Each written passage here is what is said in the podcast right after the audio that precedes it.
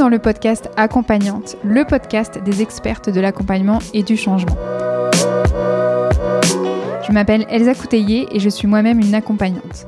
Dans le podcast Accompagnante, vous trouverez un premier format d'épisode consacré totalement aux interviews d'expertes de l'accompagnement inspirante. Je leur ai tendu un micro et je suis revenue avec elles sur leur pratique, leur parcours, leur vie, leur formation et sur tout ce qui les a amenées à être les accompagnantes qu'elles sont aujourd'hui. L'idée, c'est de faire entendre les voix d'expertes de l'accompagnement et du changement pour qu'elles puissent à votre tour vous inspirer pour créer la pratique et la vie qui vous ressemblent. Dans Accompagnante, vous trouverez aussi un deuxième format où je prends la parole en solo pour revenir sur des thématiques plus précises concernant l'accompagnement et le fait de devenir accompagnante justement et de construire son activité et sa pratique. Pour ne manquer aucun épisode d'accompagnante, vous pouvez me suivre sur Instagram à Elsa et abonnez-vous sur votre application de podcast préférée. Allez, c'est parti pour un nouvel épisode. Bonne écoute.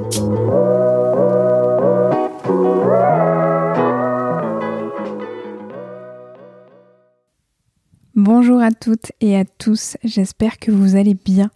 C'est reparti pour un nouvel épisode interview et j'ai donc le plaisir aujourd'hui d'accueillir la géniale Stéphanie Nonsan sur Accompagnante. Stéphanie est formatrice et conférencière en développement personnel. Ses deux outils principaux sont les neurosciences appliquées et la psychologie positive. Stéphanie accompagne les entreprises et leurs collaborateurs et collaboratrices dans l'optimisation de leur performance et de leur bien-être individuel et collectif. Si j'ai eu envie de vous faire entendre la voix de Stéphanie sur Accompagnante, ce n'est pas pour rien. Déjà, Stéphanie est la seule personne à me faire aimer les neurosciences. Je pourrais l'écouter pendant des heures me raconter le fonctionnement du cerveau et du corps. Dixit, la nana qui n'arrive euh, toujours pas à clôturer son module sur les neurosciences à l'arche. Ensuite, Stéphanie évolue dans le monde de l'entreprise et elle y évolue de manière fluide et humaine. Et je trouve que c'est un sacré challenge pour une accompagnante. Et ce challenge, elle le relève avec brio, vous allez l'entendre.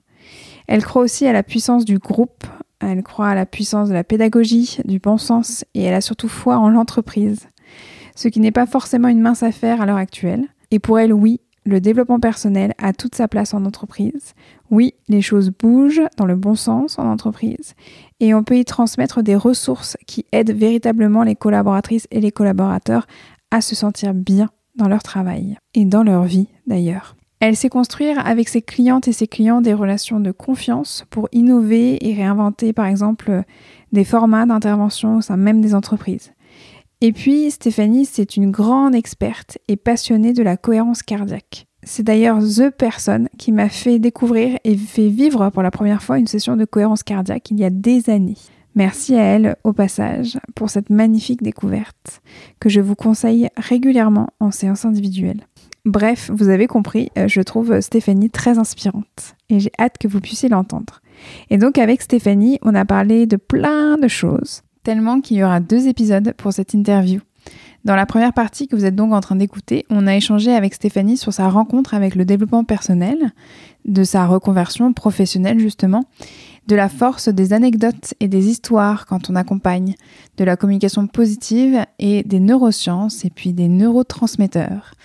On a bien évidemment parlé également de la cohérence cardiaque, de ses vertus, de sa pratique personnelle et des états décalés de conscience justement qu'elle a pu y trouver et de son livre aussi Défi 30 jours de cohérence cardiaque et de l'association Rêve dans laquelle elle est bénévole. Dans la deuxième partie de l'épisode, vous nous entendrez échanger sur le cadre de son accompagnement qu'elle pose en entreprise, de sa relation au groupe, de la place de son intuition quand elle accompagne.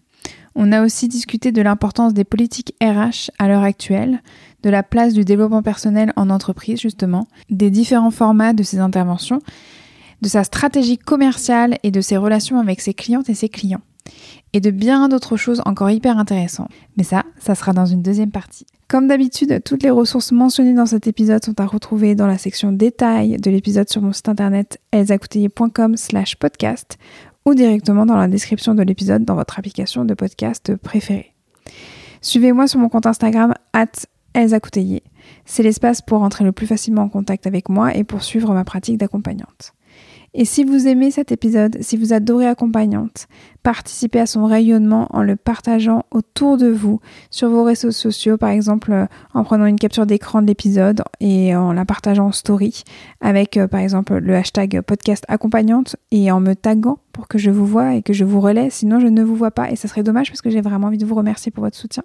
Et bien évidemment, vous pouvez en fait laisser une note et un avis sur Apple Podcast ou directement sur ma fiche Google Maps. C'est vraiment le meilleur moyen pour m'aider à faire connaître Accompagnante et aussi de me soutenir dans tout mon travail. Je remercie d'ailleurs au passage toutes les personnes qui ont laissé dernièrement un avis et une note justement euh, pour Accompagnante. Merci beaucoup pour votre soutien. Euh, par exemple, Maza Music qui a laissé euh, un avis dernièrement sur ma fiche Google Maps nous dit une personne incroyable, une professionnelle que je ne peux que recommander. Son podcast accompagnante est une mine d'or pour qui cherche à se reconvertir. J'ai écouté presque tous les épisodes et je me sens beaucoup plus prête à démarrer mon activité. Merci Elsa pour tous tes conseils et pour ton énergie et ton enthousiasme contagieux. Merci à toi d'avoir pris le temps, Maza Musique. Allez, c'est parti pour un nouvel épisode. Je vous souhaite de tout cœur une magnifique écoute de cet épisode avec Stéphanie Nonsan et je vous dis à très vite. Prenez bien soin de vous. Bonjour Stéphanie. Bonjour Elsa. Je suis ravie de t'accueillir ici, surtout que tu es venue jusqu'à moi là cette fois. C'est donc dans mon cabinet que je te reçois et je suis vraiment ravie aussi de te recevoir sur ce podcast accompagnante. Ben moi, je suis ravie d'être euh, d'être avec toi et de découvrir aussi ton cabinet. en tout cas, là aujourd'hui, on va revenir ensemble sur euh, justement bah, l'accompagnante que tu es, toute la construction de ta pratique, sur ton style, sur aussi bah, tout ce que tu fais aujourd'hui au quotidien. Euh, et donc, bah, je te repasse la parole. Qui es-tu, Stéphanie? Je suis Stéphanie Nonsan, je suis formatrice et conférencière en développement personnel. Et j'interviens dans les entreprises pour accompagner les collaborateurs euh, bah, justement à développer tout leur potentiel. Alors je le fais avec deux approches qui me sont très très chères, qui me tiennent vraiment à cœur, que sont les neurosciences appliquées et la psychologie positive. Et on va revenir justement sur ces différentes dimensions. Et euh, comme je te disais, c'est qu'aussi on, on prend le temps d'aller regarder du côté du passé. Comment t'en es venu justement euh, au développement personnel? Comment t'es venu aussi euh, bah, à l'accompagnement des personnes, des collaborateurs en entreprise? Et justement, côté passé, est-ce que tu peux nous raconter, c'était comment ta vie avant d'accompagner? Ah. ma, ma, vie avant d'accompagner, je ne faisais pas du tout le métier que je fais aujourd'hui. Euh, à l'époque, euh, il y a quelques années, ça remonte maintenant, il y a, oui, il, faut remonter en 2015. Euh, j'étais chef de projet digital dans une compagnie aérienne. Ok. Et donc, j'ai eu un. Alors, c'est remonté encore en 2012. En fait, il y a eu un déclic en 2012 dans cette compagnie aérienne. J'ai eu la chance pour pour moi, c'est une vraie chance d'avoir suivi une formation euh, de développement personnel. Alors à l'époque, ça s'appelait la communication positive. Mm. Et le formateur était passionnant, passionné. Mm. Et quand je suis sortie de cette formation en 2012, je me suis dit, mais je peux pas garder. Alors, déjà, j'ai commencé plutôt à, appliquer ce qui m'avait été transmis, tous les outils qui m'avaient été transmis en communication positive. À l'époque, j'étais déjà maman. D'accord. je l'ai déjà appliqué dans le, mon environnement personnel. Ok. Euh, j'ai vu l'impact que ça avait eu sur moi et sur mon entourage. Et puis, chemin faisant, parce que ça prend aussi du temps et c'est normal, euh, quelques années après, j'ai vu vraiment mon évolution. Trois ans après, vraiment, je me suis dit, mais je peux pas garder ça pour moi. Hmm. Quand j'ai vu tous les résultats euh, que ça a eu dans ma vie pro et perso, j'avais un besoin fou de, de le transmettre. J'en parlais systématiquement à mes collègues à la pause. Peut-être que j'en ai peut-être euh, euh, euh, saoulé quelques-uns. On va dire ça comme ça. Mais non, je ne pense pas. Il me l'aurait dit, j'espère. mais voilà. En tout cas, j'en parlais tout le temps, tout le temps, tout le temps. Et, et je me suis dit, mais attends, peut-être que ça serait, il serait, il serait temps d'écouter ton cœur hmm. et de suivre ton chemin. Et donc, voilà, à mon tour de transmettre ce qui m'avait été transmis, en fait, d'être le relais à mon tour. Ça, là, cette notion de relais, justement, c'est quelque chose d'important hein, dans, dans, ton style d'accompagnement et, on va en reparler. Et, et, je reviens sur ce que, quelque chose que tu m'avais dit justement dans, dans la pré-interview. Tu m'avais parlé que tout changement pour toi était lié à une prise de conscience. Oui. C'était quoi cette prise de conscience finalement euh, durant toute cette période? C'était c'était euh, une prise de conscience en lien en fait avec toi, avec la vie, avec le développement personnel? Oui, c'est ça. En fait, euh, j'ai eu une prise de conscience. déjà, j'ai eu une prise de conscience par rapport aux mots qui avaient été énoncés, hein, les, mots marquants qui avaient été énoncés dans cette formation.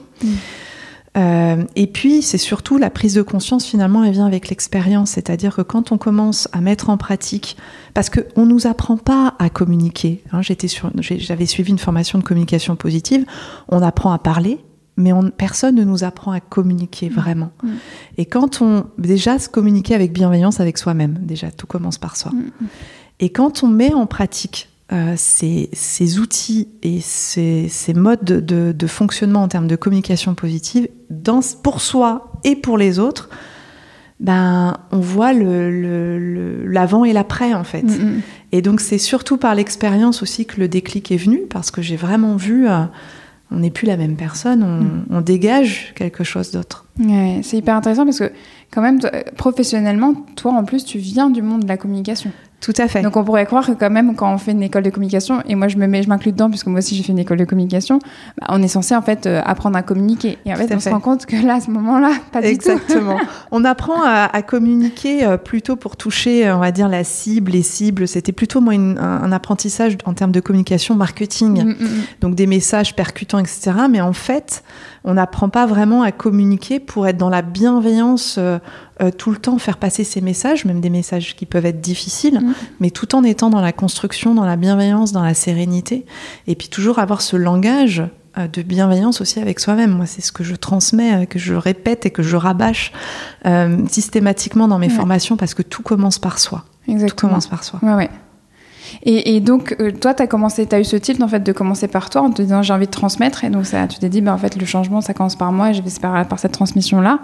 Et donc, comment tu t'es formé et surtout après, comment tu as décidé de dire, bon, bah, Banco, en fait, euh, j'y vais? Parce que c'est quand même en fait un saut dans l'inconnu. Hein. Tu dis que tu, tu n'es pas du tout de ce monde-là en fait, à la base. Donc voilà, comment ça s'est passé pour toi le cheminement de la reconversion professionnelle et comment tu l'as vécu? Alors, comment ça s'est passé? Donc, euh, j'ai alors cette formation qui, dans laquelle hein, j'ai eu un déclic, euh, surtout à l'issue de laquelle, puisque c'est en mettant en pratique, c'était en 2012. Euh, trois ans après, je me suis dit, oh là là, ça, me taraudait, j'arrêtais pas d'en parler autour de moi. Bon, écoute ton cœur. Vraiment, je me disais, écoute ton cœur. Donc j'ai rappelé le formateur qui m'avait formé à l'époque, mmh. trois ans avant. Je pense qu'il se souvenait plus trop de moi. Euh, je l'ai rappelé, on a déjeuné ensemble. Et il m'a pris, ça a été un peu mon mentor, il m'a pris sous son aile. Euh, Philippe Berteuil, je peux le, nommer, Philippe Berteuil, et donc euh, il m'a formé. À, à, l'issue de, notre rencontre, j'ai suivi, euh, à l'époque il y avait encore le DIF, le droit individuel à la formation. Ouais. Et donc j'ai pu suivre avec lui toutes les formations possibles, imaginables de développement personnel. Mmh. Avec l'appui, alors j'avais, j'étais dans une structure à l'époque, dans cette compagnie aérienne qui était très aidante, très accompagnante, et donc ils m'ont laissé aussi euh, l'opportunité de suivre toutes ces formations qui finalement n'étaient pas vraiment en direct avec le métier que je faisais. Ouais, ils m'ont vraiment laissé, ils ont vu que c'était une passion pour moi. Super. Voilà. Et donc au départ, si tu veux, j'ai commencé par y aller piano piano. J'ai commencé en faisant un 80%. Enfin, j'ai commencé à quitter l'entreprise en étant à 80% et je commençais mes 20% à tester un peu euh, voilà les, ces formations. Euh, à être euh, par rapport à, voilà, cette formation de développement personnel. Oui. Voilà, donc c'était un pied déjà dedans. Et puis après, je me suis dit, bon, bah, là, il faut y aller. Et donc, j'ai voilà, négocié un départ avec mon entreprise. D'accord. Mais Philippe m'a accompagné. Voilà, j'étais c'est ça, c'est important d'être aussi accompagné, d'avoir quelqu'un un peu euh, qui peut, peut nous, nous aiguiller, nous guider. Et voilà, ça a été une transition pour moi. Philippe a été une transition. Oui, j'entends. En fait, c'est vrai que moi, sur, euh, sur ce podcast-là, accompagnante, j'ai déjà parlé en fait de, de l'importance de s'entourer de personnes comme de, ces marraines, en fait, de marraine la bonne fée, toutes ces petites fées en fait qui peuvent nous accompagner. là, on entend que ça a été une sacrée fée en fait pour toi. Euh, c'est ça. Ah, c'est super. Et, et est-ce que tu as commencé à accompagner tout de suite euh, en entreprise ou est-ce que tu as quand même commencé en fait avec le coaching individuel ou l'accompagnement individuel?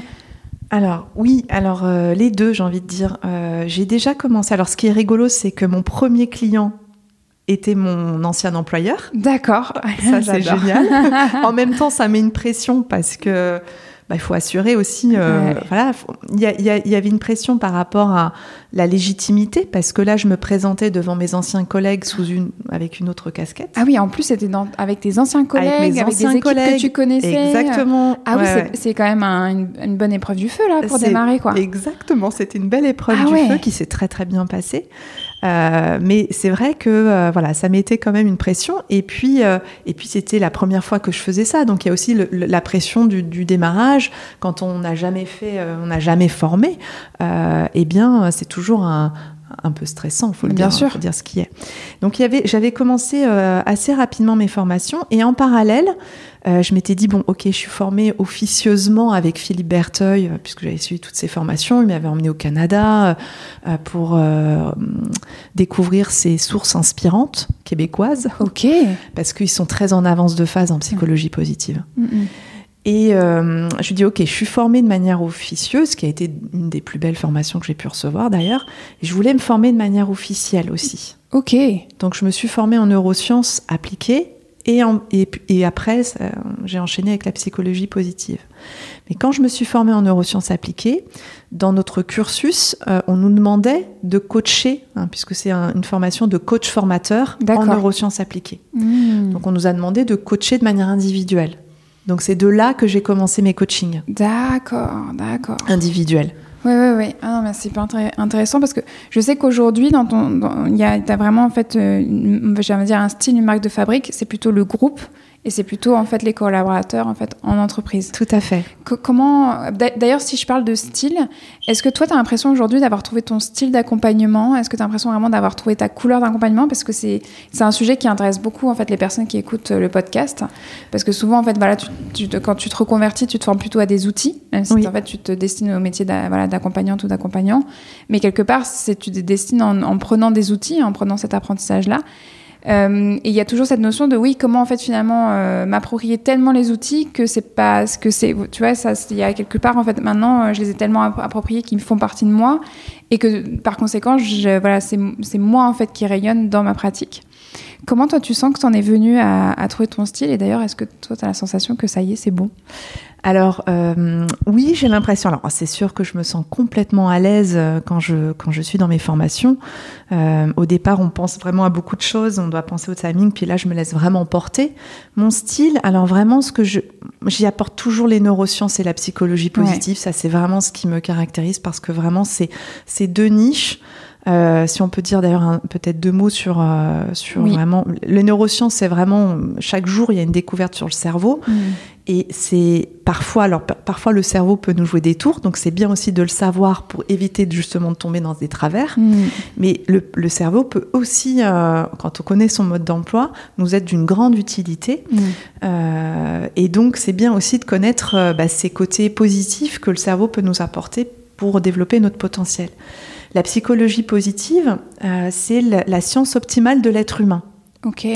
C'est euh, né dans les années 90 avec un monsieur qui s'appelle euh, qui est toujours vivant aujourd'hui hein, qui s'appelle Martin Seligman qui euh, lui euh, s'est dit tiens la psychologie euh, au jour d'aujourd'hui jusqu'aux années 90 euh, s'intéressait enfin on allait voir un, un- un psychothérapeute un psychologue quand quand on va pas bien Oui.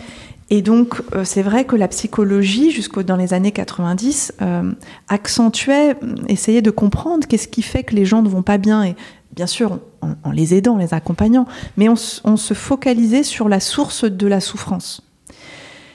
Et Martin Seligman s'est dit, mais et si on faisait le contre-pied? Si euh, on regardait qu'est-ce qui fait que les gens qui vont bien vont bien? Ok.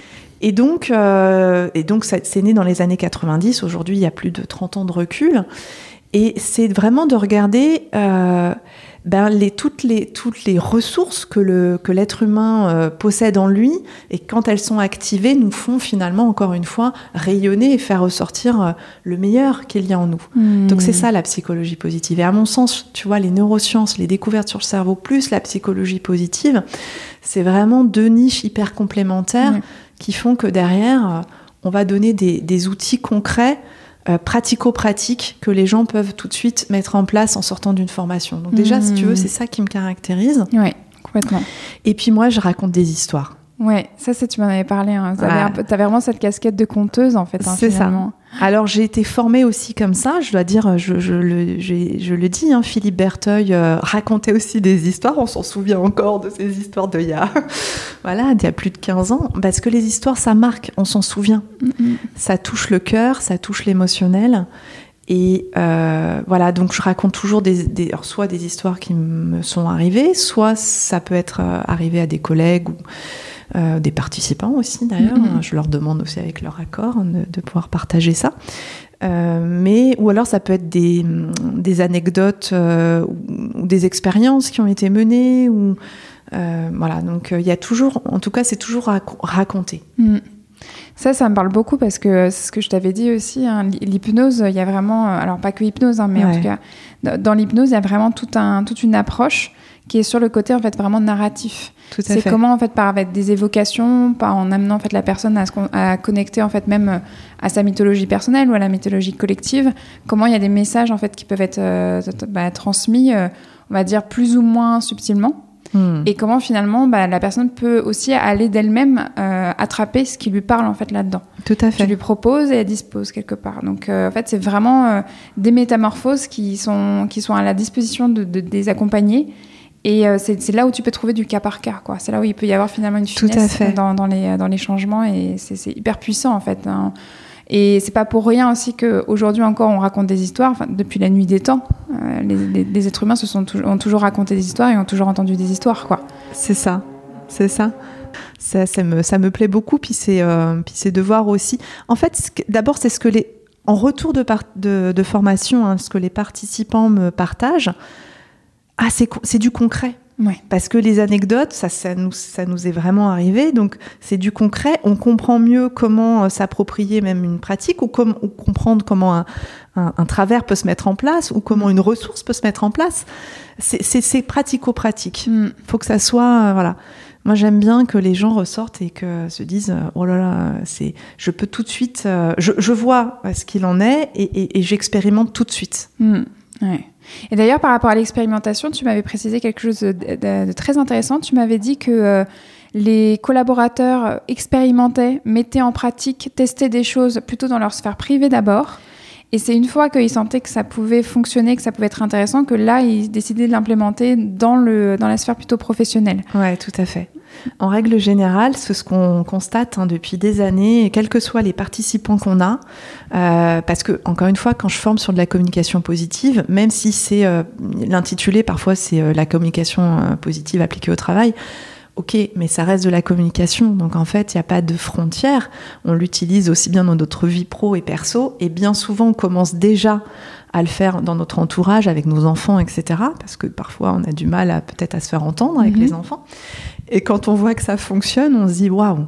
Et là, on s'autorise aussi à le, à le mettre en place au travail. Mais c'est vrai que la plupart du temps, les participants, les stagiaires, euh, le mettent en place dans leur vie euh, personnelle Ouais. voit l'impact et, euh, et, et, et- et du coup s'autorise à le mettre en pratique dans, la, dans leur vie, dans leur sphère pr- professionnelle. Hmm, ouais, c'est super. D'ailleurs, Stéphanie, est-ce que ça serait OK pour toi juste qu'on prenne le temps, de, en quelques mots, que tu nous expliques en fait, la communication euh, positive et surtout les éléments clés que tu transmets euh, au travers de ces formations pour tes stagiaires? Ok. Oui, bien sûr. Euh, donc la communication positive, bah déjà, il y a une, une donnée que tu dois connaître en tant qu'hypnothérapeute, c'est le cerveau est incapable de comprendre la négation. Oui. Et depuis tout petit, on parle avec de la négation. euh, il ne faut pas, euh, voilà. euh, on écoute les proverbes, rien que le proverbe, il ne faut pas mettre ses œufs dans le même panier, il Mm. ne faut pas mettre la charrue avant les bœufs. On a été baigné avec de la négation. Or, le cerveau, si on ne dit surtout ne pensez pas au chiffre 805, Mm.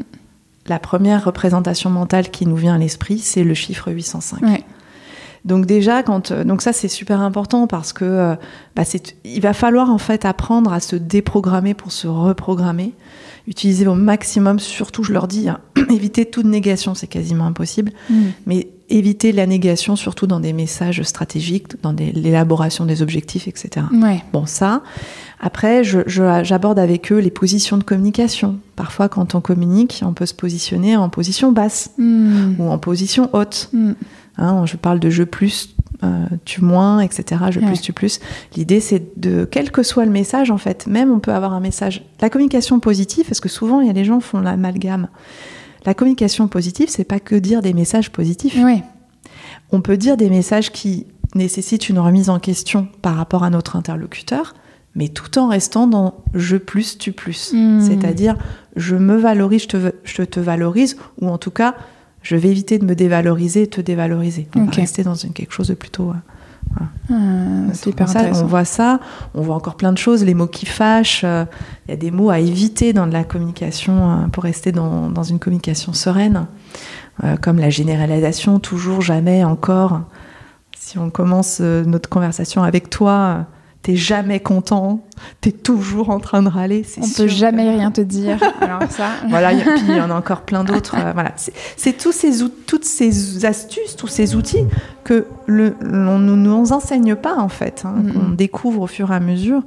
Et puis il y en a un surtout, une clé que, alors là je leur dis, s'il y a une chose que vous devez retenir de la communication positive, c'est d'éviter le tu es avec le mot négatif. Ouais. Voilà, de parler de l'être en mettant un mot négatif derrière parce que ça touche l'être. Ouais. On va plutôt parler du comportement ou des paroles de la personne, mais jamais de son identité, Mm, mm, mm. parce qu'on l'enferme dedans. Ouais. Moi, c'est vraiment quand j'avais découvert la communication positive, c'était, euh, j'avais entendu le tu qui tue. Oui, c'est ça. Ouais, ça Et le vraiment, tu qui tue le aussi, qui tue quoi. C'est le commencer- tu ouais, es, bien le tu qui tue. euh, ouais, ça, ça m'avait vraiment. Je me dis ah oui, d'accord. Et on m'avait dit euh, parle de toi plutôt, parle C'est jeu. ça. De commencer par je, Ouais. je constate, rester dans la- l'observation des faits, parler de son ressenti. Tout ça, ça fait partie de la communication Mm. positive. On sent que ça touche euh, à toute la sphère aussi de la communication non violente, de, finalement. Bien sûr, bien sûr, bien sûr, ça ouais. en fait partie, Ouais, bien sûr. ouais. Ah, c'est hyper intéressant. Et, euh, et je sais aussi que t'as- t'as- voilà, on, a, on, on- on connaît cette synergie. Tu nous as parlé de la synergie finalement entre les neurosciences et euh, la, la psychologie positive pour toi. Mais tu es aussi formé par rapport aux neurotransmetteurs. Tu as vraiment aussi une, une couleur d'accompagnement par rapport à ça. Est-ce que tu peux nous en parler? Déjà, qu'est-ce que c'est les neurotransmetteurs? Et en quoi c'est intéressant Ouais. en fait de s'y intéresser Ah oui, c'est passionnant. Alors, quand je suis tombée dedans, euh, j'ai trouvé ça passionnant. Euh, alors, les neurotransmetteurs, qu'est-ce que c'est? Alors, ce sont des messagers chimiques euh, que l'on produit dans notre corps. Euh, c'est les, j'ai envie de dire, c'est les, les mots de nos neurones. hein. nos neurones produisent des neurotransmetteurs. Et sans ces neurotransmetteurs, l'influx nerveux ne pourrait pas circuler dans notre corps, dans notre organisme. hein. L'influx nerveux circule, bah, enfin la- l'activité euh, de notre organisme, l'influx nerveux circule, euh, euh, s- serait incapable de circuler sans la transmission des neurotransmetteurs parce que les neurones entre eux ne se touchent pas. Hmm. Il y a un espace euh, et euh, cet espace, euh, l'activité électrique en tant que telle est incapable de, de le franchir. Elle peut, le- euh, elle peut franchir cet espace grâce à la production, à la libération des neurotransmetteurs. Hmm. Donc déjà, c'est ça qui fait la- que notre activité circule dans notre corps. Maintenant, euh, chaque neurotransmetteur, on a environ une centaine, et encore, je pense qu'on n'a pas tout découvert au jour d'aujourd'hui, mais chaque neurotransmetteur a quelque part son message. Euh, et donc, si il vient à en manquer, s'il n'en produit pas assez, eh bien, ça va engendrer des, des troubles dans notre organisme. Alors, ça peut avoir des troubles physiques, mais ça peut aussi avoir des répercussions en termes de, euh, de troubles cognitifs ou, ou de troubles émotionnels. Oui. Mais si on en produit trop aussi, bah, ça peut engendrer aussi des troubles. hmm. Tout est une question encore d'équilibre. Ouais. Donc c'est super important et ça les neurotransmetteurs, euh, moi je m'appuie beaucoup sur les travaux d'un neurobiologiste américain qui s'appelle Eric Breverman, euh, qui, a, hum, qui a beaucoup œuvré pendant plus de 30 ans et qui continue d'œuvrer dessus sur l'impact des neurotransmetteurs. Et donc parmi les 100 neurotransmetteurs, il y en a certains, notamment 4 selon lui, euh, qui ne doivent jamais être déséquilibrés, qui Mhm. doivent tout le temps être en équilibre. Parce que si cela, c'est vraiment les, les neurotransmetteurs les plus importants pour notre santé physique, cognitive et émotionnelle. Hmm. Si ceux-là viennent à être euh, produits en, en surquantité ou être, à être carencés, eh bien, il va y avoir des, des conséquences néfastes pour nous.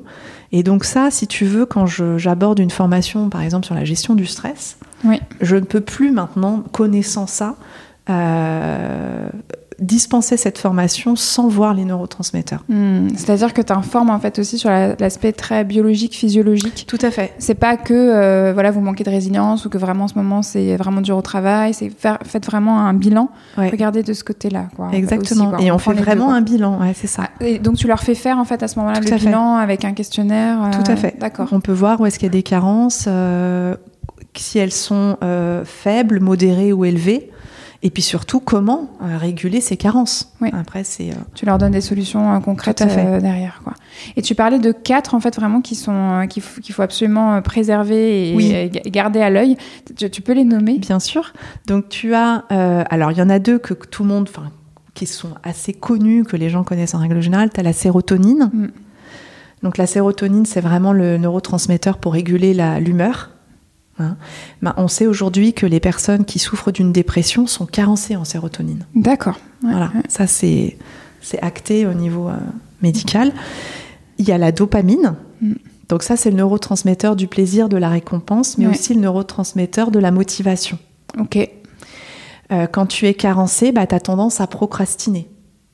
Tu as tendance à moins faire de sport. Tu as tendance, alors c'est un cercle vicieux parce que euh, si tu manques de dopamine, ce- ce- cette dope, tu vas la chercher encore une fois. Le corps essaye de retrouver son équilibre. Ouais, ouais. Donc ce que tu manques à l'intérieur, il va essayer de le chercher à l'extérieur. Ok. En comblant par, euh, par de la nourriture, en règle générale, gras, sucré Hmm. tu vois? Et donc finalement ça va te donner euh, euh, c'est- alors, c'est un leurre pour le corps parce que c'est pas ce qu'il lui faut réellement hein, Ouais, parce qu'on va manger en surquantité pour combler ce manque. Euh, tu as donc sérotonine dopamine tu as le GABA. Le GABA c'est un anxiolytique naturel. C'est vraiment euh, quelqu'un qui, euh, qui produit beaucoup de GABA il est naturellement très calme. Hmm. et quand on est carencé en GABA, c'est pour ça que je le fais vraiment dans la formation de gestion du stress, on peut être impulsif, on peut être très anxieux, on peut euh, voilà avoir euh, partir au quart de tour. Donc c'est vraiment important de savoir bah tiens, je suis peut-être carencé euh, en Ouais. GABA et j'ai j'ai beau essayer de me réguler mentalement, ça suffit pas Ouais, en fait. ouais. Et le dernier neurotransmetteur, c'est l'acétylcholine. C'est le premier neurotransmetteur qui a été découvert. Euh, et l'acétylcholine, euh, il est super important, surtout pour nos capacités cognitives. Il booste nos capacités cognitives. D'accord. Il booste la mémorisation, l'apprentissage, la concentration.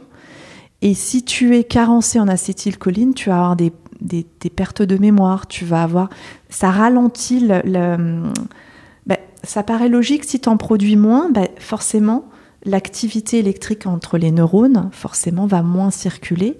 Et l'effet, ce message-là, en tout cas, ça va produire des trous de mémoire. Et par exemple, on sait aussi aujourd'hui, ça, ça a été euh, démontré scientifiquement, c'est que les personnes qui souffrent de maladie d'Alzheimer sont très fortement carencées en acétylcholine. D'accord. Voilà. D'accord.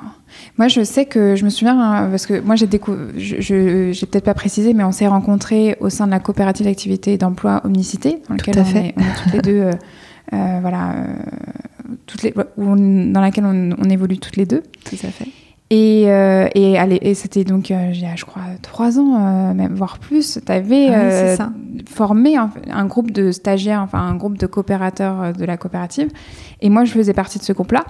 Et tu nous avais fait euh, découvrir donc les neurotransmetteurs, tu nous avais fait faire le, le questionnaire et, euh, et, je- et tu nous avais fait aussi fait, fait le lien non seulement entre, oui, pour, euh, la solution, ça peut être des compléments alimentaires, mais il y a aussi l'alimentation. Tout à fait. Il y a des aliments qui sont bons à connaître quand justement on est en train de mettre le doigt sur une carence. Tout il y a à des choses en fait à, même dans les comportements, dans l'hygiène de vie en fait globale, il y a des choses en fait à valoriser, d'autres en fait à, voilà, à dire au revoir.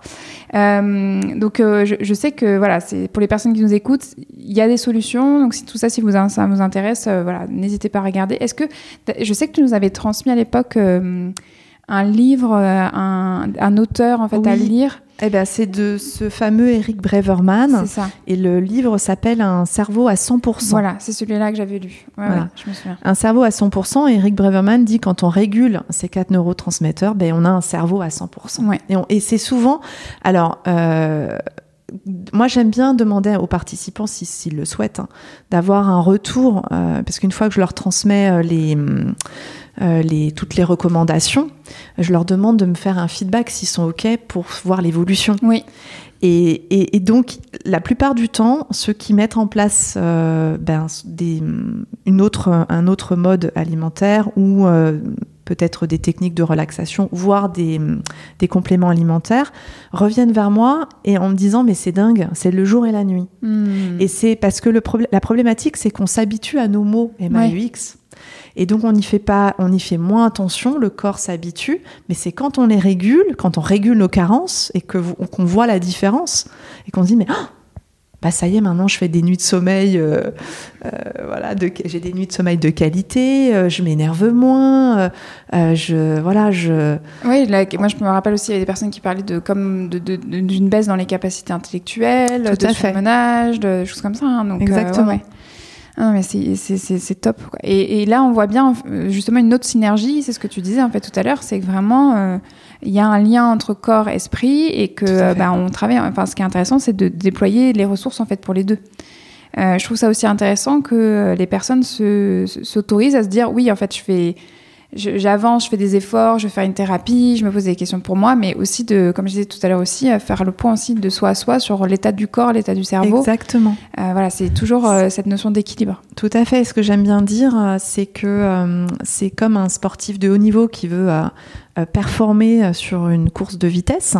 Il aura beau s'entraîner physiquement et mentalement, si le terrain sur lequel il court, il s'entraîne, il court est boueux, il pourra pas faire une performance euh, mm. voilà vraiment de de haut niveau ouais ah, cette, euh, et, voilà et donc notre terrain intérieur eh bien il faut en prendre il faut, il faut en prendre en compte. Il faut vraiment regarder euh, comment il est et, et, voir derrière justement si on n'a pas des carences ou pas. Ouais. Ah, mais super. Et, je me souviens aussi que dans cette formation, tu nous avais non seulement initié au, au neurotransmetteur, mais tu nous avais aussi initié à la cohérence cardiaque. Et là, on arrive sur un outil euh, voilà, que je sais qui est justement cher à ton cœur. Euh, parce que voilà, euh, moi, c'est vraiment grâce à toi que j'ai découvert la cohérence cardiaque. C'est vraiment un outil que je transmets maintenant aussi désormais aux personnes que j'accompagne. Surtout, en fait, quand je leur propose d'avoir des outils très concrets entre les séances pour pouvoir être autonomes quand elles ont besoin, en fait, voilà, d'avoir un accompagnement, qu'elles puissent s'auto-accompagner avec un outil, puisque quand je ne suis pas là, bah, quand même, en fait, l'important, c'est qu'elles puissent sentir que elles ont un cadre sécurisé, sécurisant quand même autour d'elles, et la cohérence cardiaque en fait vraiment remplit très bien ce rôle-là. Est-ce que tu peux nous raconter voilà, ta relation avec la cohérence cardiaque, ta vision de la cohérence cardiaque euh, et comment ça se passe par conséquent dans cette transmission euh, aux personnes que tu accompagnes, aux stagiaires euh, en entreprise? Ok. alors, est-ce que tu veux déjà que j'explique ce que c'est la cohérence cardiaque? Avec plaisir. Alors, la cohérence cardiaque, c'est une pratique qui va permettre de moduler les rythmes de notre cœur pour rentrer dans un état de cohérence. C'est un état d'équilibre parfait, un état d'homéostasie parfait. Mm. Euh, si tu veux, quand le cœur est dans cet état-là, c'est comme s'il envoyait euh, un code morse au cerveau et au reste de l'organisme pour lui dire bah, maintenant, euh, toute ma physiologie va se synchroniser sur ce rythme de cohérence. Et donc, ce qui est génial, c'est que là, c'est le cœur qu'elle met à bord. C'est mm. pas le cerveau, c'est le cœur. Le cœur prend vraiment la relève. Euh, c'est vrai que le cœur, on en parle depuis la nuit des temps. Au jour d'aujourd'hui, ben, on a plusieurs découvertes qui euh, commencent à, avoir le jour. Euh, la science moderne commence à mettre, à lever le voile sur certaines découvertes qui sont passionnantes. mais on sait aujourd'hui que le cœur en état de cohérence, c'est lui qui dirige, c'est lui le chef d'orchestre. Mm. C'est lui qui dirige. Et donc, si lui rentre dans un état d'harmonie et d'équilibre, eh bien, c'est tout mon état et le cœur fait partie du système nerveux autonome, juste pour dire deux mots sur ça. Le cœur fait partie du système nerveux autonome. Le système nerveux autonome, c'est notre système nerveux qui régule toutes nos fonctions vitales sans que ça intervienne par notre volonté. Donc notre rythme cardiaque, on n'a pas besoin de penser à faire battre notre cœur, notre respiration, notre température corporelle, notre digestion, euh, notre pression sanguine, la tension artérielle, etc. Bon comme le cœur fait partie de, ce système nerveux autonome, si lui s'équilibre, eh bien, par effet domino, il va équilibrer l'ensemble du système nerveux autonome. Et donc, par effet domino encore, si l'ensemble du système nerveux autonome qui régule toutes nos fonctions vitales s'équilibre, eh bien, j'obtiens un équilibre interne optimal. Il n'y a pas mieux. Hmm. C'est un état d'homéostasie parfait. Hmm. Et donc ça, ça veut dire quoi? Mais j'aime bien prendre cet exemple-là. Quelqu'un qui a une tension artérielle élevée pratique la cohérence cardiaque, même ne serait-ce qu'une séance, s'il prend sa tension avant la séance de cohérence cardiaque et après, eh bien il verra sa tension artérielle aller vers la baisse, vers mmh. un niveau d'équilibre. Mais quelqu'un qui a une tension artérielle faible, s'il fait la cohérence cardiaque, va voir sa tension artérielle augmenter. Hmm. Alors évidemment, pour avoir des effets euh, sur la durée, sur le, sur le long terme, il faut pratiquer régulièrement. Hmm, hmm. Mais déjà en une séance, on voit tout de suite, parce que c'est, c'est c'est mécanique, c'est physiologique, c'est un, automatisme physiologique. Donc, euh, donc c'est ça qui est génial hmm. avec la cohérence cardiaque. C'est ce que je dis aux personnes que j'accompagne, c'est que c'est vraiment un outil où euh, elles n'ont rien à faire à part respirer. C'est ça. Alors à part vraiment s'autoriser bien sûr à créer ce moment pour elles et à respirer, mais à part ça, ça se fait de soi-même. Donc c'est vraiment d'accorder euh, toute la puissance qu'il y a en fait dans cet outil-là et, euh, et de s'auto-observer euh, dans ses bénéfices. Exactement. Et donc tu as dit quelque chose de très intéressant, tu as parlé de la respiration, parce mm. qu'effectivement, la seule fonction vitale, donc qui fait quand même partie du système nerveux autonome, parce qu'on n'a pas besoin de penser à respirer, et puis si on bloque notre respiration, à un moment donné, on va devoir reprendre notre souffle, parce que notre système nerveux autonome est là pour préserver notre survie. Donc, mais c'est la seule fonction vitale sur laquelle on a un pouvoir d'action. Mm. Je peux bloquer ma respiration, je peux respirer profondément, je peux respirer plus vite, plus lentement, etc. Et comme il y a une... Alors là, il y a un mécanisme intéressant. Il y a une synchronisation naturelle entre notre respiration et notre rythme cardiaque. Mm. Clairement, en gros, hein, si j'inspire, le cœur va accélérer. Et si j'expire, le cœur ralentit. Et donc c'est en modulant notre respiration qu'on va pouvoir moduler les rythmes de notre cœur. Mm. Parce qu'il va se synchroniser vraiment sur cette fréquence respiratoire. Mm. Et donc on va l'utiliser comme un cheval de Troie positif voilà, pour rentrer en état de cohérence et d'équilibre. Mm. Et j'aime beaucoup en fait quand, quand tu disais euh, finalement que c'est le cœur qui était maître à bord. Moi souvent je, je dis aux personnes, c'est comme si vous pouviez imaginer qu'enfin on a compris euh, l'histoire qui était racontée derrière l'adage, le cœur a ses raisons que la, que la raison ignore. Mais en fait, on est vraiment là-dedans. c'est vraiment c'est le cœur qui, qui est leader. Et souvent, bah, finalement, euh, dans notre monde moderne, on est plutôt en train de parler au, c'est le mental. monsieur qui est entre nos deux, deux, oreilles. Quoi. ouais, tout à fait. Et, euh, et, le cœur, euh, quand on écoute vraiment son cœur, on se trompe pas on se trompe pas on est et puis et en plus j'ai envie de dire les choses arrivent c'est fluide mm. Et, tu parles d'expérience, hein, parce que euh, justement dans, notre échange dans la pré-interview, tu m'avais parlé que toi, tu l'avais vraiment expérimenté, que tu étais vraiment euh, descendu dans cette pratique, que tu, que tu l'avais même utilisé dans des moments où vraiment tu en avais eu besoin, des moments où tu en avais eu moins besoin. Donc, tu as vraiment les deux côtés en fait de cette pratique-là, même voire plus. Et, tu me disais que tu étais même allé euh, sur des sensations incroyables, d'états de grâce en fait euh, mm. vécus par le cœur. Est-ce que tu peux nous en dire plus? Oui. Alors euh, la cohérence cardiaque. Donc la cohérence cardiaque, déjà j'ai eu un vrai coup de cœur quand je l'ai découverte. Ça, remonte. Hein. C'est il y a plus de, ça fait dix ans. C'est en 2012 lors de cette formation avec Philippe, enfin une des formations avec Philippe parce qu'après j'en avais fait plusieurs. Si tu veux, à l'époque il avait déjà un appareil qu'on appelle un appareil de biofeedback. Donc c'est un appareil qui va prendre en temps réel ta fréquence, enfin ton rythme cardiaque en temps réel. Et surtout la variabilité du cœur. Et donc on peut voir en fait de visu ce qu'est l'état de cohérence. Hmm. Et ça, euh, quand tu le vois, bah voilà, une image vaut euh, mille mots. Euh, moi, j'ai été convaincue, j'ai été bluffée, en fait, hmm. vraiment. Mais en toute honnêteté, au départ, quand j'ai été formée, je ne l'ai pas pratiqué euh, de manière régulière. Je, je, le faisais de manière sporadique, comme ça. Tiens, oh, un petit coup de stress, hop, je faisais la cohérence cardiaque, etc. Et puis, euh, entre 2014 et 2017, j'ai vécu trois événements qui ont été vraiment... trois événements personnels qui ont été assez difficiles, même mmh. très difficiles pour moi. Et je me suis dit, il faut que tu fasses quelque chose. Parce que j'allais, sinon, j'allais vraiment perdre pied. Et la cohérence cardiaque était une évidence. Ça a été pour moi, euh, il n'y a pas eu que ça, mais ça a été, si tu veux, le fil conducteur qui hmm. était, euh, elle était là, quoi. Et tu peux avoir du chaos autour de toi. Le fait de revenir euh, volontairement dans un état d'harmonie interne, ben moi j'aime bien prendre la métaphore, tu sais, un peu de, de, de la vague, de la mer. Tu peux avoir une mer déchaînée autour de toi si tu arrives à garder cet équilibre, hmm. malgré tout, tu arrives à surfer malgré tout sur ces déferlantes.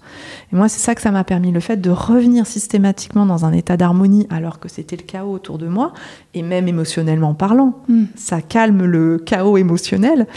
Euh, eh bien j'ai pu euh, surmonter euh, et rester hors de l'eau. Ça m'a pas entraîné au fond de l'eau. Hmm. Ça m'a vraiment permis de. Et puis après, tu prends goût en fait. Hein, quand tu commences à pratiquer la cohérence cardiaque, au départ, je l'ai fait vraiment par nécessité parce que je, sentais qu'il fallait que je fasse vraiment quelque chose. Et après, tu, tu, ça, ça devient un rituel de bien-être Mm. euh, qui t'apporte tellement que tu dis, ben, je, allez, c'est, c'est, ça y est, maintenant, ça fait partie de mon quotidien. Mm. Je ressens, alors je ressens, euh, c'est pour ça que je, je- je le précise, c'est important de le pratiquer euh, euh, régulièrement, de la pratiquer régulièrement, ne, serait, ne serait-ce déjà que trois, trois, fois, trois fois cinq minutes par jour, en règle générale, c'est ce qu'on recommande, trois fois cinq minutes par jour, mais de le faire à minima sur un mois, déjà. D'accord. Parce que une fois que le rituel est en place, et puis déjà au bout d'un mois, on va avoir des ressentis en termes de bien-être qu'on n'a pas quand on démarre. Même si physiologiquement parlant, tu auras des bénéfices, en termes de ressenti de bien-être, tu vas vraiment euh, apprécier la cohérence cardiaque. Euh, il faut un minimum de pratique pour Mhm. vraiment en ressentir les bienfaits dans notre corps, euh, voilà, en termes de, de zénitude et de bien-être. Et moi, je sens une énergie qui circule, je sens euh, euh, un- vraiment un état de bien-être euh, qui s'installe très rapidement. C'est vraiment euh, quasiment immédiat, quoi. Mm. Et donc ça c'est génial parce que en un rien de temps, tu peux retrouver un état euh, de bien-être quasiment en claquant des doigts. Je rigole un peu, mais c'est Ouais. c'est un peu ça, quoi. Ouais. Donc, euh, et ça, c'est appréciable. Donc, moi, ça m'a vraiment aidé. Et puis, parfois, effectivement, alors la, la cohérence cardiaque, le cœur, euh, offre aussi ces, mo- ces- des moments de, de magie que j'ai pu, euh, que j'ai eu la chance de vivre à quelques reprises. C'est pas moi qui le déclenche, ça se déclenche comme ça. Mais je sais que la cohérence cardiaque a eu un eff- a été très moteur hein, dans ce déclenchement. Mais je peux, je peux vivre des moments de grâce, mais vraiment au niveau du cœur, euh, des moments. Je sais pas comment expliquer. C'est pour ça que je- je suis aussi passionnée par le cœur et par la cohérence cardiaque. C'est que je pense qu'on n'a pas encore tout découvert sur le cœur. Euh, je pense que voilà, que ouais. c'est. Mais c'est ce que je dis à mes participants. Surtout, me croyez pas, expérimentez-le. Mm, mm. Expérimentez-le. Votre expérience sera toujours la meilleure des, des connaissances. Ouais.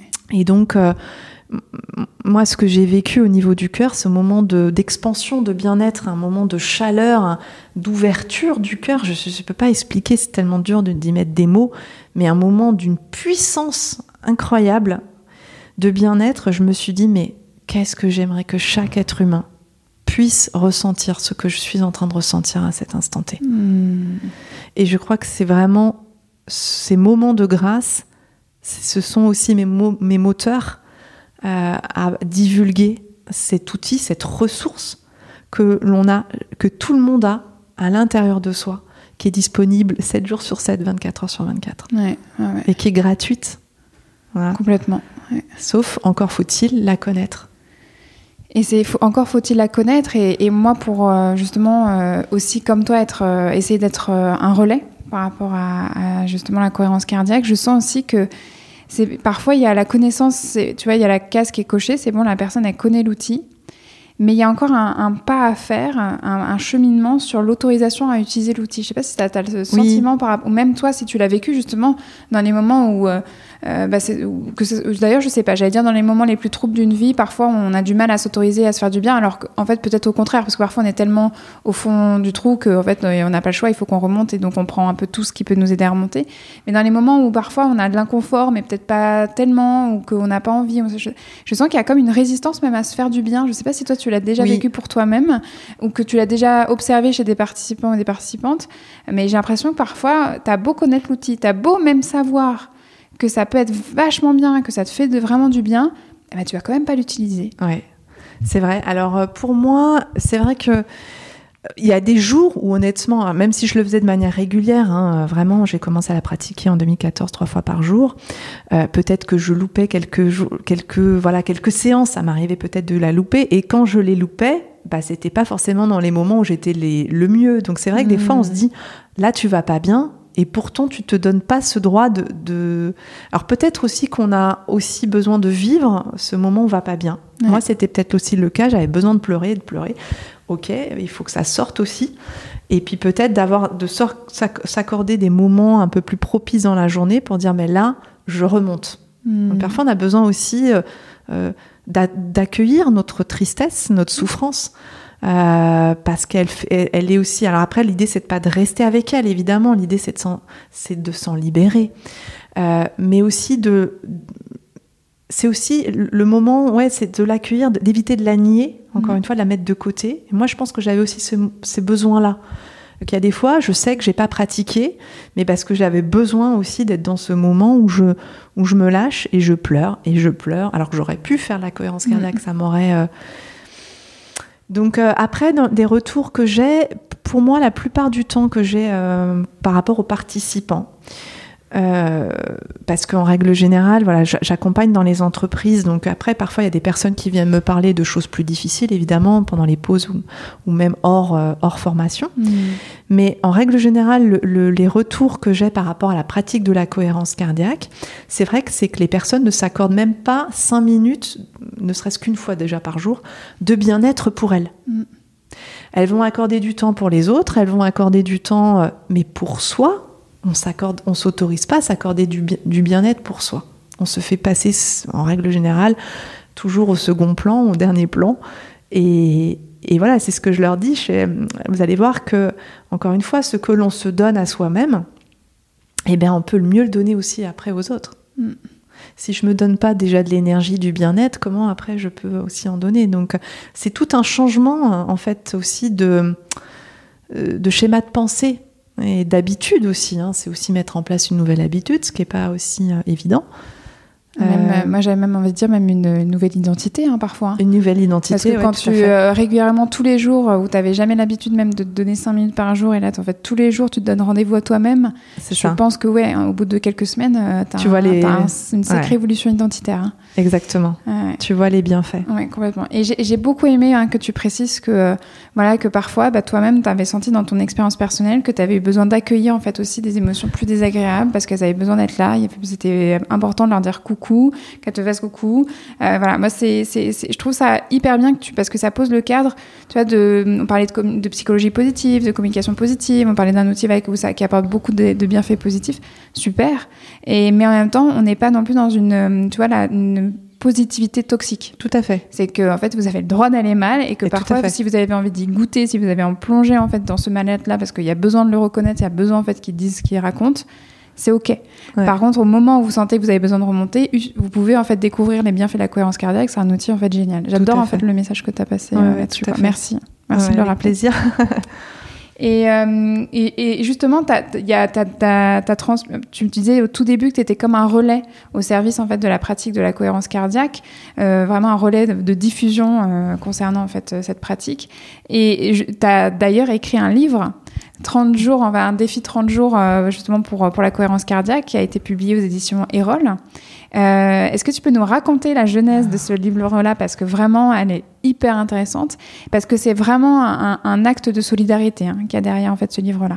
Je, te laisse la parole là-dessus. Oui, c'est incroyable cette histoire. À chaque fois que j'y repense, je me dis Oh, c'est incroyable C'est vrai que la cohérence cardiaque, pour moi, ça fait partie euh, vraiment de mes missions de vie. Et d'ailleurs, je pense aussi, mais ça, c'est ma croyance personnelle. Hein. c'est vraiment ma vérité à moi. Mm.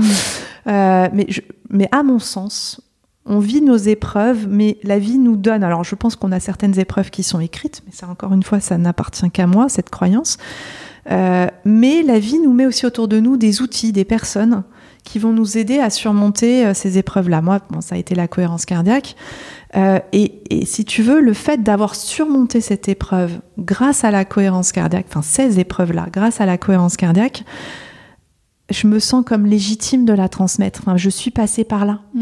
C'est comme, euh, voilà, je, je, je, cette passion, elle est née de mon expérience. C'est d'abord, j'ai d'abord, j'ai d'abord pratiqué la cohérence cardiaque et après, je me suis formée à la cohérence cardiaque. Je me suis formée très tardivement. Euh, mais parce que après je voulais en connaître encore plus sur ce cœur, mais qu'est-ce que, comment ça se fait que je ressens ça au niveau du cœur, qu'est-ce qui se passe, etc. Et j'aime bien comprendre. Euh, même si parfois on comprend pas tout. Mais voilà, j'aime bien, j'aime bien comprendre, j'aime bien donner des explications, etc. Et donc c'est parti par cette expérience-là. Alors la jeunesse du livre, si je reviens sur cette jeunesse du livre Défi 30 jours de cohérence cardiaque, euh, elle est née pendant la première période, enfin cette idée de livre finalement est née pendant la première période de confinement. Oui. Euh, première période de confinement, ben, comme toute la majorité des Français évidemment, on était tous confinés. C'est la première fois hein, qu'on allait être confinés, donc c'est, on allait vivre une période assez anxiogène. Euh, entre, en, en parallèle, moi j'ai vu mes formations s'arrêter du Ouais. jour au lendemain. Ah, Mais oui, mais c'est vrai, t'as Voilà. eu un impact fort. Hein, Ah ah ouais. Moi, j'avais plus du tout de formation parce qu'au départ, honnêtement, les clients étaient frileux de passer euh, tout en visio. Ah, mais oui, bah, bien sûr. Donc on attendait, on savait pas sur quel pied danser, on attendait euh, de voir. Donc elles n'étaient pas annulées, elles étaient reportées, mais à reporter à je ne sais quand. Ouais. Donc c'est vrai que j'ai eu une période très creuse. Mm. Et en même temps, euh, autour de moi, les personnes allaient vivre une période assez anxiogène. Et en même temps, on allait être confiné pendant un mois, donc on avait peut-être le temps de mettre en place un rituel de bien-être. Donc de là, je me suis dit, mais là, c'est le moment que les gens commencent à pratiquer la cohérence cardiaque. Ça peut leur faire que du bien pour mieux vivre cette période de confinement. Et je me suis dit, ok, qu'est-ce que tu peux faire toi à ton niveau pour euh, accompagner euh, voilà, les personnes de ton entourage, pro et perso, à mieux vivre cette phase anxiogène? Et l'idée de lancer un défi 30 jours de cohérence cardiaque sur mes réseaux sociaux est née. Mm. Donc au départ, c'était vraiment un défi euh, que j'avais lancé sur mes, voilà, sur mes réseaux sociaux. Et je, je leur ai dit, OK, pour vous accompagner, vous stimuler, je vais écrire un article par jour pendant 30 jours pour vous accompagner sur cette période-là. Déjà pour vous expliquer euh, comment rentrer en cohérence cardiaque et puis surtout quels sont tous les bienfaits de la cohérence cardiaque. Ça, ça a été mon gros challenge parce que rien n'était écrit euh, Hmm. trois jours avant que je lance le défi. Donc ça m'a bien occupée en même temps. C'était chouette. Et puis, chemin faisant, alors je leur demandais de mettre, de mettre des commentaires, de, voilà leurs difficultés, de mettre euh, les, retours positifs, les résultats qu'ils ont, qu'ils voyaient au fur et à mesure. Donc ça a créé une, une simulation, une synergie positive. Et quand j'ai vu, euh, surtout à l'issue des 30 jours, tous les retours positifs des personnes, en plus, euh, il y a des personnes qui ont pratiqué, je ne m'y attendais pas du tout. Euh, et donc, ça m'a ça m'a permis, euh, j'ai vécu la période de confinement hyper zen. Ah bah tiens, ça m'a amélioré aussi mon sommeil. Oh, J'avais des, douleurs, à la des maux de tête, ça les a divisés par deux grâce à la cohérence cardiaque. Donc, en plus des effets au- au- auxquels ils ne s'attendaient pas. Quand j'ai vu tout ça, euh, et puis aussi il y avait des personnes qui m'ont dit ah, vous vous expliquez bien, euh, euh, c'était très bien écrit, etc. Je me suis dit ah c'est alors c'est super les réseaux sociaux pour toucher euh, un, un- instant T plein de personnes, Mm, mm, mais ça va vite, c'est vite éphémère. mm. Mm.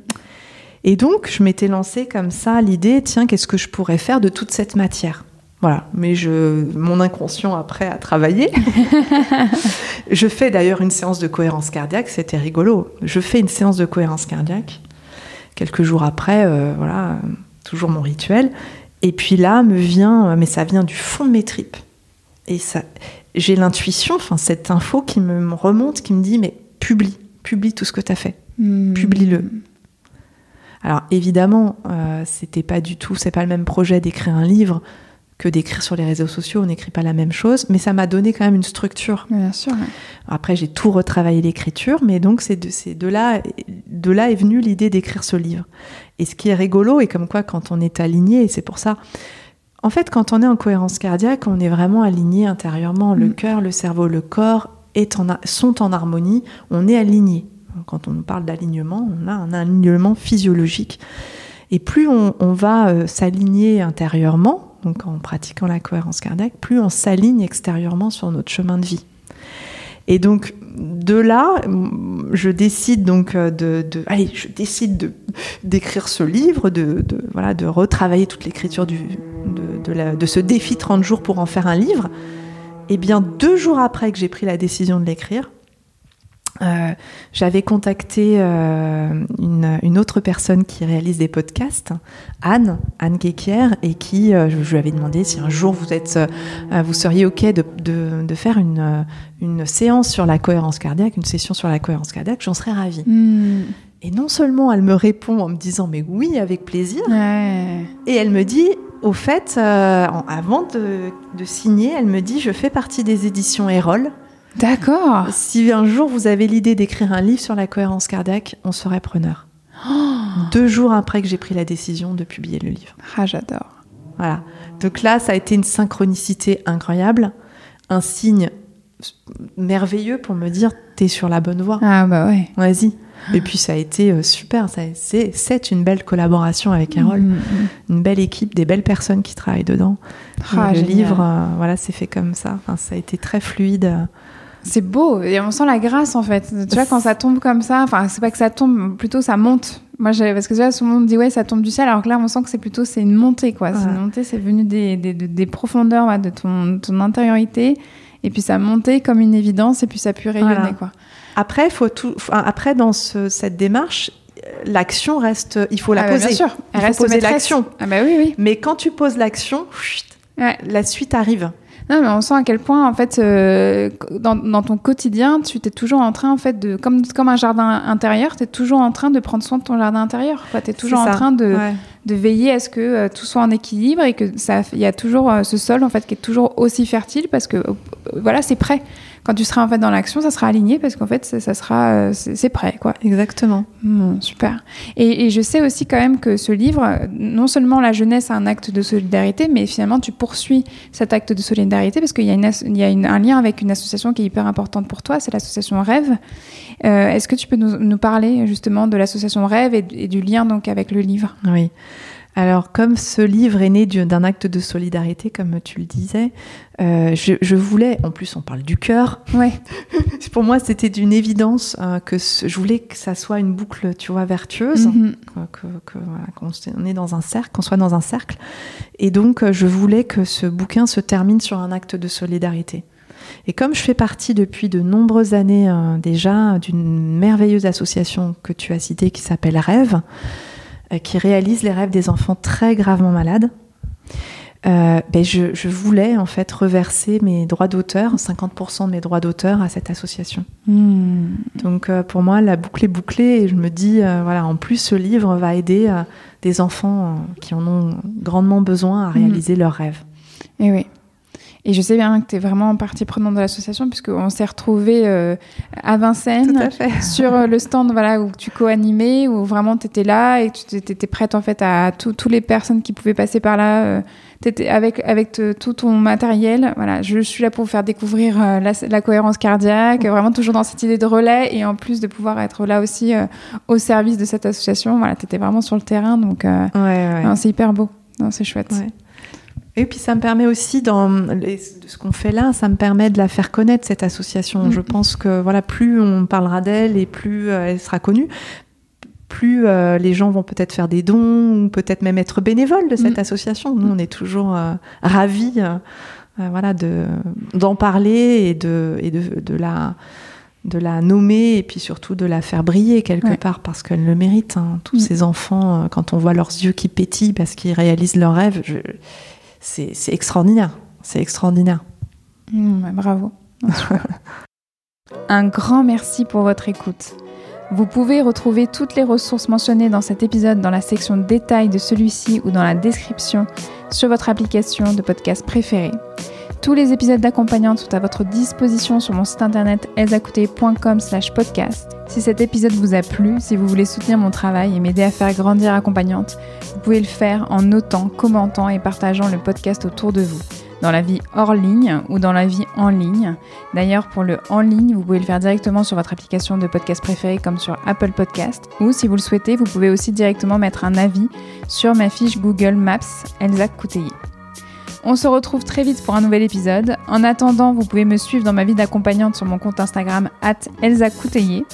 J'y partage ma pratique et des conseils pour une relation harmonieuse avec soi et avec ses émotions. À très vite.